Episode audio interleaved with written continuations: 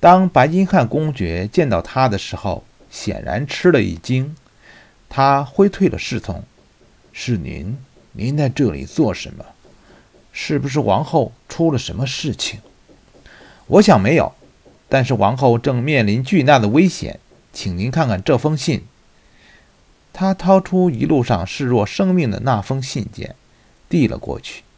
信上有一个洞，是我在打斗时被人刺伤的。信件没人看过。看着公爵一边拆信一边关心询问的眼神，德德尼昂心中一热，补充说：“我没有受伤，只是擦破了皮，没有大碍。”天哪，这怎么会这样？请跟我来，先生。一路上，白金汉公爵询问了达德尼昂巴黎发生的事情。达达尼昂的讲述和王后的信件让他意识到了事情的严重性。对于达达尼昂能在红衣主教的围追堵截之下到达伦敦，公爵十分惊讶。在听他讲述了一路的艰辛和他三位伙伴的帮助与牺牲的时候，公爵对眼前这位年轻人的勇气和忠诚十分钦佩。公爵带着达达尼昂进入了一间豪华的卧房。掀开了卧室侧面挂着的一面壁毯，后面居然藏着一扇门。看到公爵打开了那扇门，达达尼昂迟疑了一下。他认为这样一个隐秘的房间，自己是不应该贸然进入的。进来吧，公爵看到年轻人犹豫的神情，说：“我想这一路已经足够证明您的忠诚。”达达尼昂欣然接受了邀请，跟着公爵进入了密室，门随后关上了。这间密室装扮的豪华而美丽，到处都是玲珑宝器和名贵绸缎。正面屋门的墙上挂了一幅真人大小的画像，画中奥地利安娜温婉地微笑着。在画像前面摆着一个精致的长台。台子上面放着一个木匣，那里面装着的显然就是钻石坠子。您看，这就是王后的坠子。我曾经发誓要让她永远陪在我身边，直至我入土。公爵打开木匣，拿出了坠子，对达德尼昂说：“王后把它送给我，但现在她有难，我当然要还给她。”说着。他不舍得，充满爱恋地抚摸着每颗钻石坠儿。突然，他发出一声惊叫：“怎么了？”公爵的惊叫让达达尼昂担心起来。公爵，发生了什么事儿？完了！公爵脸色惨白，坠子少了两颗。什么？一定是被人偷走了。你看。系着坠子的缎带被人剪断了。公爵说：“我想我知道是谁。这坠子我只戴过一回。那次和我有些间隙的温特伯爵夫人却主动过来和我攀谈。一定就是他。这可怎么办？怎么办？怎么办？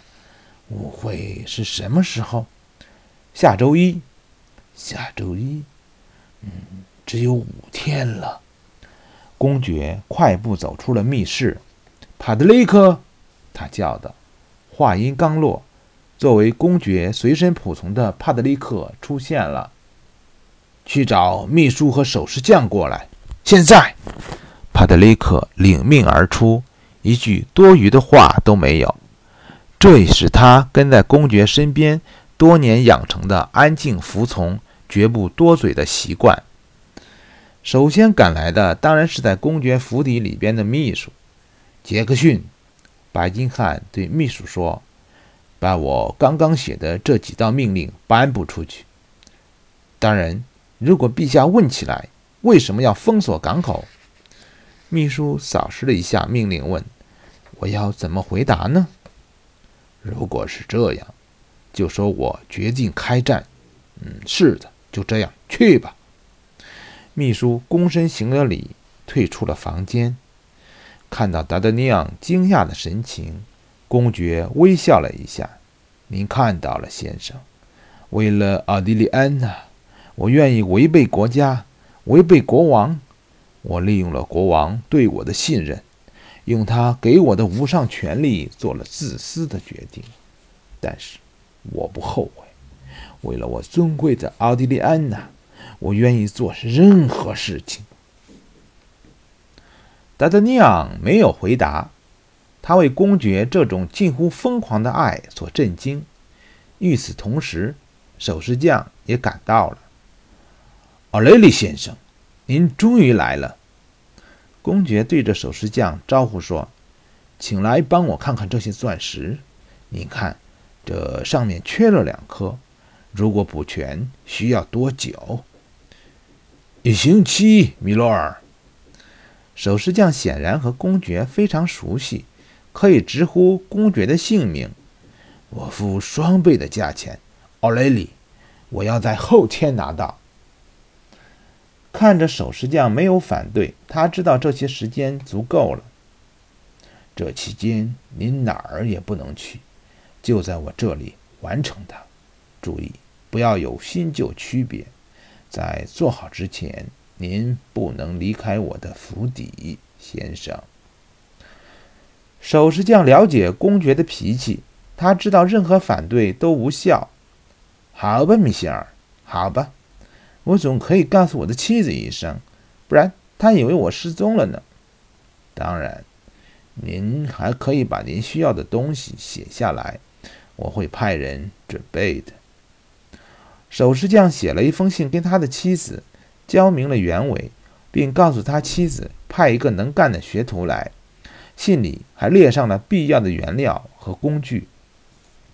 在这一切都交代下去之后，公爵招待了达德尼昂，给他在府邸安排了一个绝对舒适的房间休息。